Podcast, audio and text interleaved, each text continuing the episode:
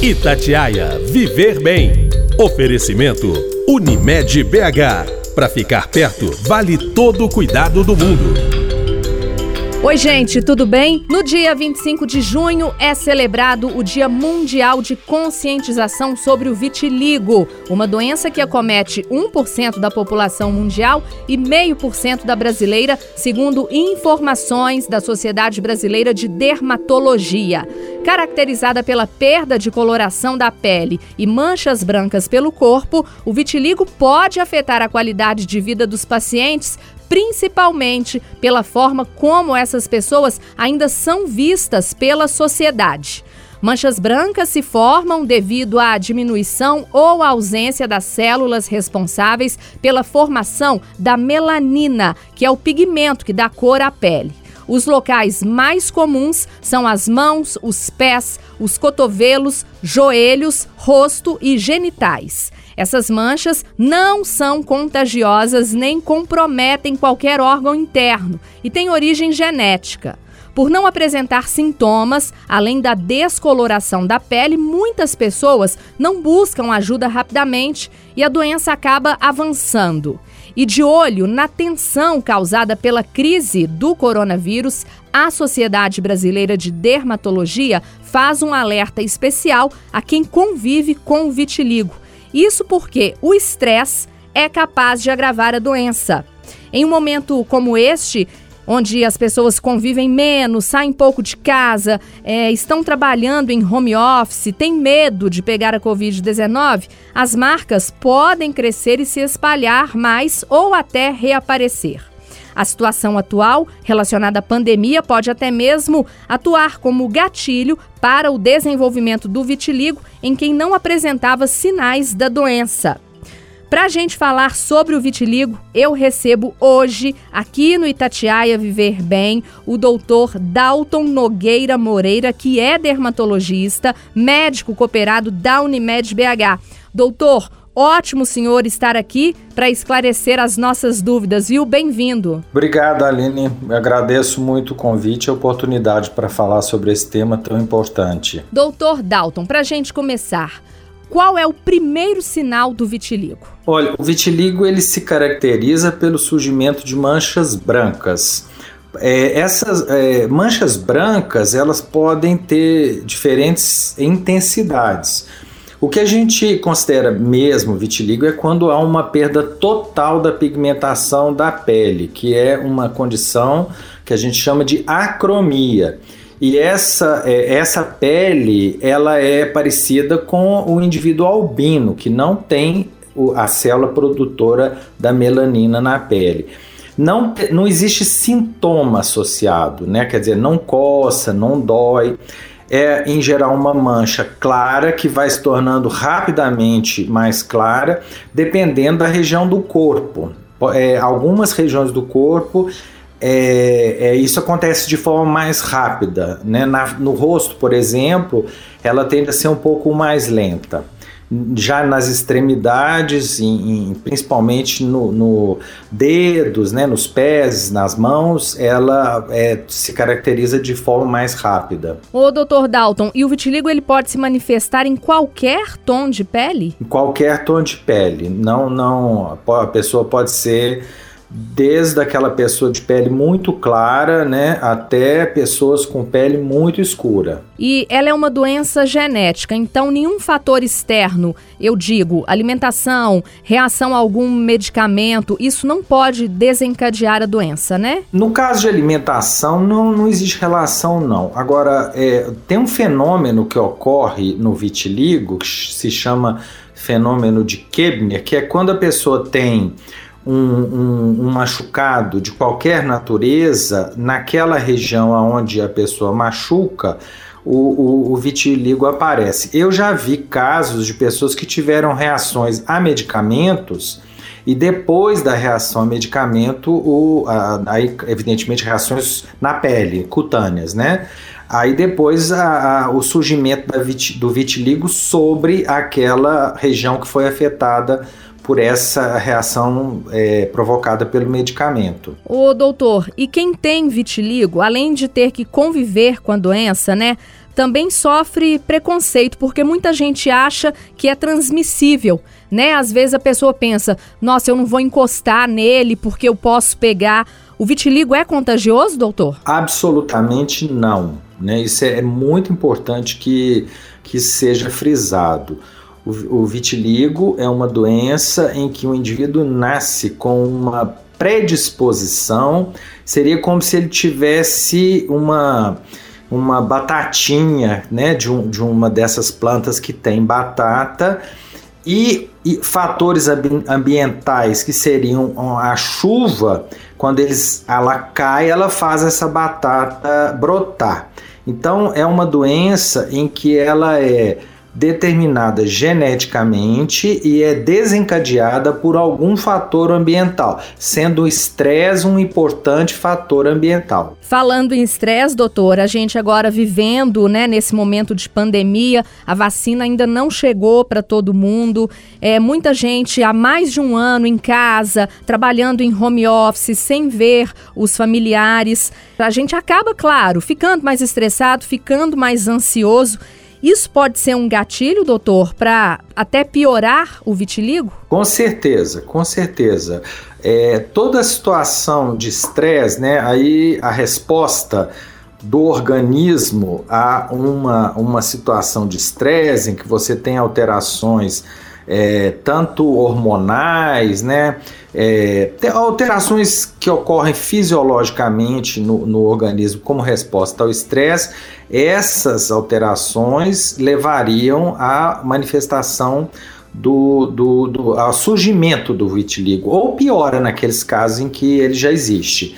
E, e uma situação, evidentemente, como essa que nós estamos vivenciando, ela é perfeitamente capaz de provocar tanto o surgimento da doença, assim como a piora de uma, de uma doença já existente. O doutor, falando ainda sobre essa questão Covid e vitiligo, é, o senhor já falou aí sobre o estresse, claro, mas por que, que essa questão emocional ela interfere tanto em quem já tem a doença? É, na medida do possível, né? Quando é quando a pessoa consegue, aí seria mesmo é, fazer com que tanto a questão da pandemia propriamente quanto a, a vida da pessoa com a doença ela tenha o menor impacto possível, né? O indivíduo ter já um, uma estabilidade emocional com relação à, à, doença, entendendo que ela não tem repercussão é, em nenhum órgão interno, que ela causa um fator mais ligado à estética, nosso, a nossa visão de estética, né? Que é uma, um, um conceito, né? Isso não, não significa ser um cachorro malhado pode ser muito bonito, uma pessoa malhada não, né? Então, é, quando a pessoa tem uma convivência melhor com esses com, com essa questão e que o vitiligo tem um impacto menor sobre a qualidade de vida da pessoa, é, isso é, é, tem menos, menos impacto na, na relação com aqueles fatores de estresse também. Doutor Dalton, existe uma faixa etária mais propensa ao vitiligo ou não? Crianças, os mais jovens, eles também podem manifestar a, a doença ali. Qualquer pessoa, qualquer idade, ela pode aparecer. O vitiligo pode, pode acometer qualquer faixa etária. Certamente existem todas as doenças de modo geral têm picos, né? Tem aqueles, aquelas faixas etárias que são mais afetadas e, mas no caso do vitiligo, é, isso não é assim tão marcado. A, a, a faixa etária não é tão significativa em relação à, à doença. Eu, o que eu quero dizer é que é, não existe nenhuma faixa etária em que tem uma, uma, uma predominância muito grande daquela determinada faixa etária. Uhum. O doutor, e existe um, um tratamento um que seja definitivo ou há formas de se controlar a doença? O tempo é para o resto da vida? Olha, o vitiligo, ele, a evolução dele, ela é determinada por uma série de fatores, né? Tanto relacionados ao próprio indivíduo, assim como o que a gente chama de variante clínica.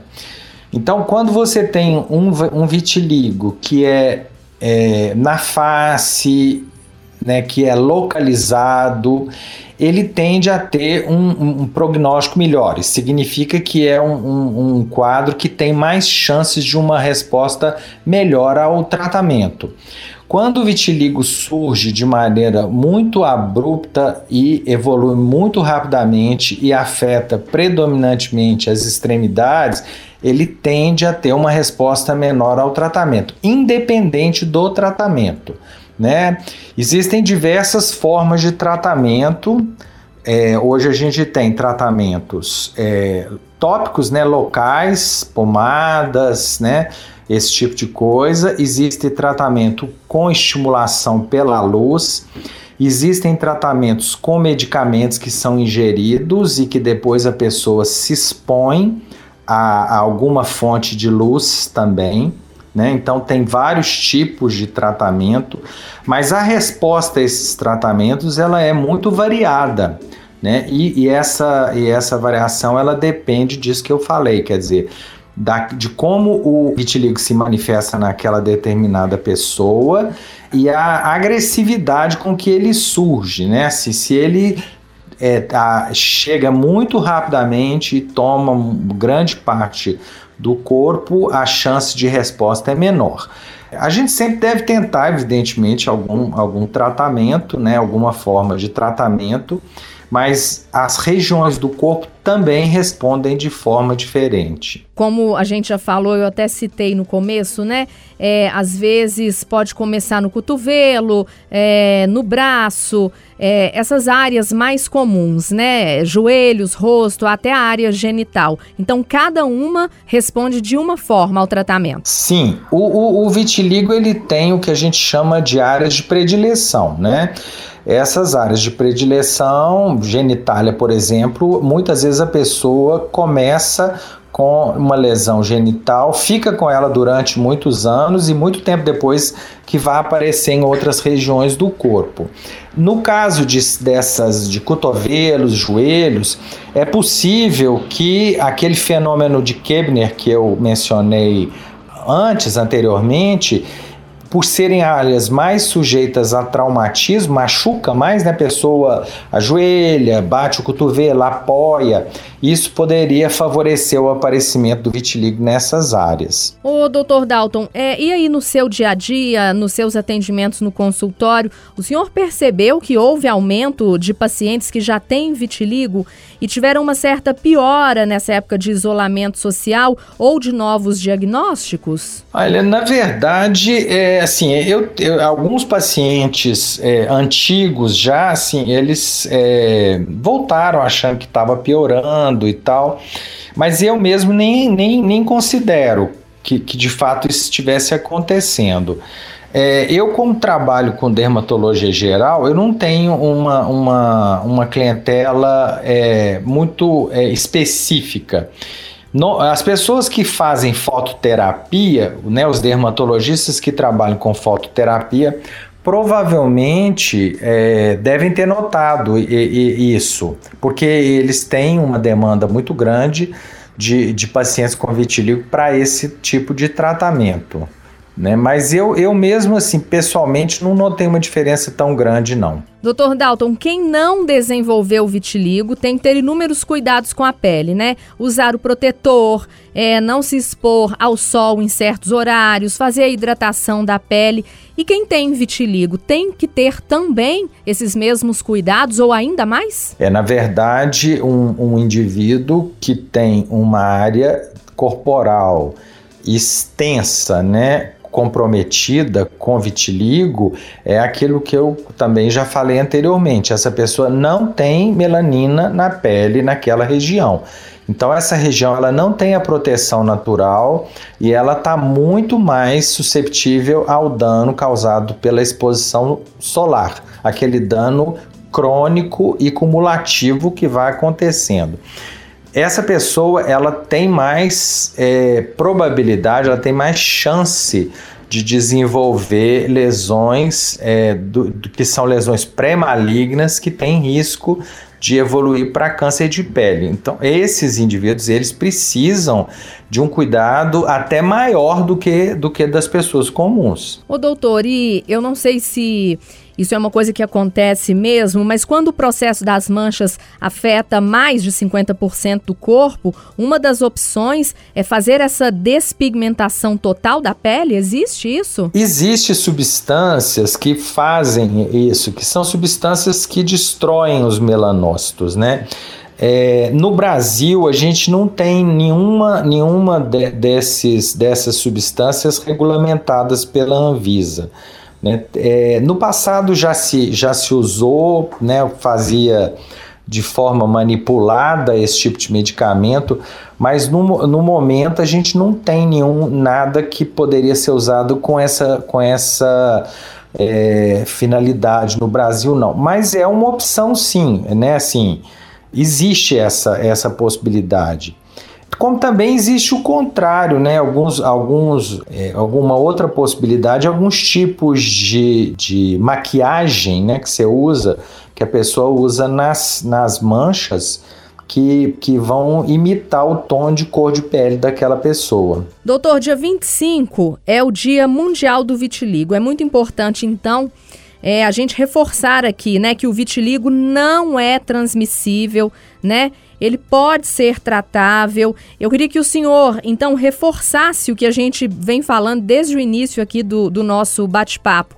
Tem que procurar um médico, evitar usar receitas caseiras, né, doutor? O médico é que vai examinar, que vai tratar, que vai receitar os medicamentos, que vai acompanhar todo o tratamento. E o médico mais indicado é o dermatologista? Certamente é uma, uma doença para ser tratada é, pelo dermatologista, é uma doença que afeta exclusivamente a pele, né? O tratamento ele deve ser individualizado, é, as diferentes formas de é, de, de vitiligo, elas é, são tratadas de formas diferentes, então é, o tratamento ele tem que ser individualizado. É importantíssimo ressaltar esse, esse aspecto de que não se trata de doença infecciosa, ninguém vai pegar vitiligo convi, convivendo com outra pessoa. É importante que a, que a pessoa portadora de vitiligo tem uma boa relação com a doença e que, que aquilo tenha o menor impacto sobre a qualidade de vida dela. Então, é muito importante desmistificar a doença de, em todos os aspectos, né? Para que o, o próprio estresse gerado pela doença ele não tenha uma interferência sobre a evolução natural da doença. Isso, eu conversei aqui no podcast Itatiaia Viver Bem de hoje com o doutor Dalton Nogueira Moreira, que é dermatologista, médico cooperado da Unimed BH. Ele esclareceu as nossas dúvidas sobre o vitiligo. Doutor, eu queria muito te agradecer. Obrigada, viu, por todas as informações. E vamos ver aí um outro tema sobre dermatologia que a gente possa conversar novamente. Perfeitamente, estou à disposição. Agradeço muito pela oportunidade para falar sobre um tema tão relevante. Obrigado. E na semana que vem eu volto com outro tema super importante sobre a nossa saúde. Um abraço e até lá. Itatiaia Viver Bem. Oferecimento Unimed BH. Para ficar perto, vale todo o cuidado do mundo.